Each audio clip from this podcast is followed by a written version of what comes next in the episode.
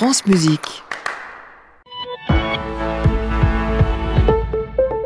Des informations avec Marie-Hélène Duvigneau. Bonjour Marie-Hélène. Euh, bonjour Jean-Baptiste, bonjour à tous. Plus de 110 morts selon le Hamas et 750 blessés hier dans le nord de Gaza, dans ce qui est déjà appelé le massacre de la farine. Le mouvement islamiste palestinien accuse l'armée israélienne d'avoir tiré à balles réelles sur des civils affamés lors d'une distribution d'aide alimentaire. L'armée israélienne reconnaît avoir tiré, mais impute ce lourd bilan à une bousculade. La communauté internationale fait part de son indignation et appelle à établir les responsabilités.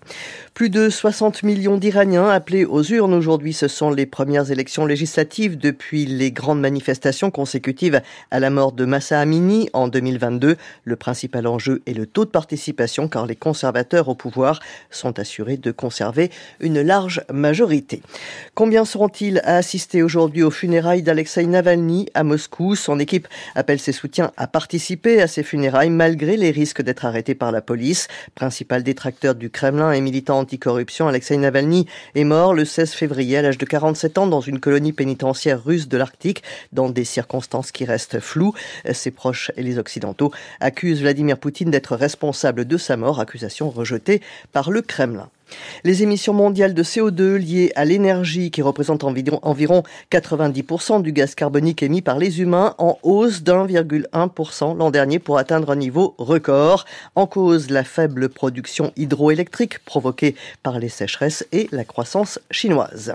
À deux jours de la fin du Salon de l'agriculture, une nouvelle action coup de poing ce matin de la coordination rurale. Environ 150 de ses membres encerclés par les forces de l'ordre se sont mobilisés. Place de l'Étoile à Paris. Ils y ont déversé des bottes de foin pour bloquer les avenues menant à l'Arc de Triomphe. Il y a eu plusieurs interpellations. En banlieue, des tracteurs ont également bloqué l'autoroute A4 et la 86 en direction de la capitale.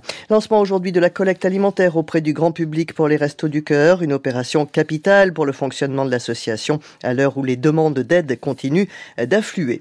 Les prisons françaises plus surpeuplées que jamais, 76 258 prisonniers y sont détenus, pratiquement 4 000 de plus en un an. Le taux d'occupation est de 123,5% en ajoutant les maisons d'arrêt où sont incarcérés les détenus en attente de jugement et donc présumés innocents et ceux condamnés à de courtes peines. Ce taux passe à 147,7%.